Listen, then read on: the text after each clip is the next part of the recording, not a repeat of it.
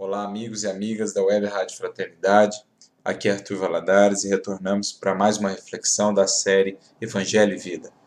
Hoje nós vamos começar com uma fala de Paulo, o apóstolo, bem curta, bem simples, mas com um sentido espiritual muito amplo e muito profundo. Quando ele diz na sua primeira carta aos Tessalonicenses, a primeira epístola que ele escreveu, no capítulo 5, versículo 18: Em tudo dai graças, porque esta é a vontade de Deus em Cristo Jesus para convosco. Em tudo dai graças. Como nos parece desafiador essa proposta do apóstolo. Agradecer por tudo que nos acontece.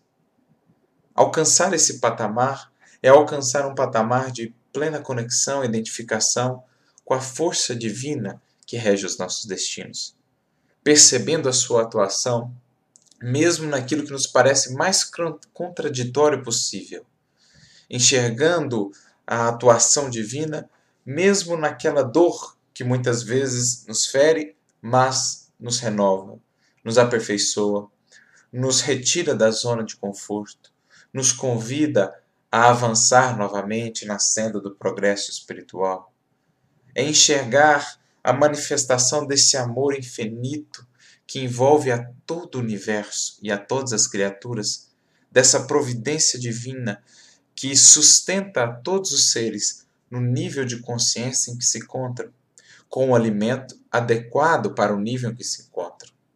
Há aqueles ainda mais fechados, mais cristalizados, a manifestação mais enérgica, pela face muitas vezes da dor Aqueles que já se encontram depurados, harmonizados, a manifestação sublime do amor.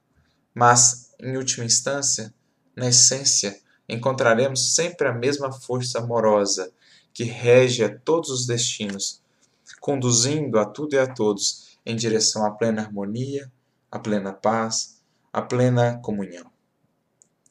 É essa a proposta de Paulo passar a vibrar nesse espírito de gratidão, que é por si mesmo um dos melhores recursos que nós temos às nossas mãos para uma vida feliz.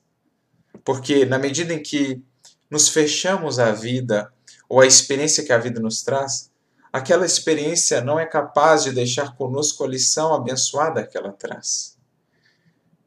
Principalmente quando nos referimos às experiências dolorosas, se não nos abrimos às lições que elas nos trazem, elas não, elas não passam e não cumprem o seu papel na criação divina. Permanecem ali, nos convidando incessantemente à renovação, e enquanto não nos dispomos a enfrentá-la com gratidão ao Pai que nos educa, elas não passam e continuamos a sofrer sem necessidade. Mas na medida em que incorporamos à existência esse espírito de gratidão, de agradecer, de buscar o ângulo divino, de buscar o lado positivo de toda situação, circunstância ou pessoa, a vida flui mais leve. As coisas fluem de maneira mais natural, porque, como um rio agora que liberou-se dos obstáculos, a, a nossa vida pode deixar o amor fluir, deixar o aprendizado acontecer. Então a gente passa a perceber a importância disso na nossa vida. E isso tudo passa por uma renovação de hábitos, porque nós cultivamos milenarmente o hábito da queixa, o hábito da reclamação, o hábito da negação, tudo que é novo nós recusamos, tudo que é diferente nós recusamos, tudo aquilo que aparentemente vai nos trazer dor ou apenas algo ruim nós recusamos. Nós reclamamos, nós nos queixamos, mas na medida em que nos empenhamos em renovar o olhar às lentes da vida, abrir o coração para a mensagem divina que ecoa em cada circunstância da nossa vida, passamos a perceber melhor como Deus age incessantemente ao nosso redor e como tudo é motivo de gratidão. Nossa visão pode ser limitada, abarcar verdadeiramente muito pouco da situação em si, mas na medida em que nos dispomos, pelo espírito de gratidão, a nos elevar em pensamento e em sentimento ao alto, passamos a enxergar a situação por uma perspectiva mais ampla. E então vamos ver a atuação da perfeita justiça divina, aliada à perfeita misericórdia e ao supremo amor, à infinita sabedoria de Deus.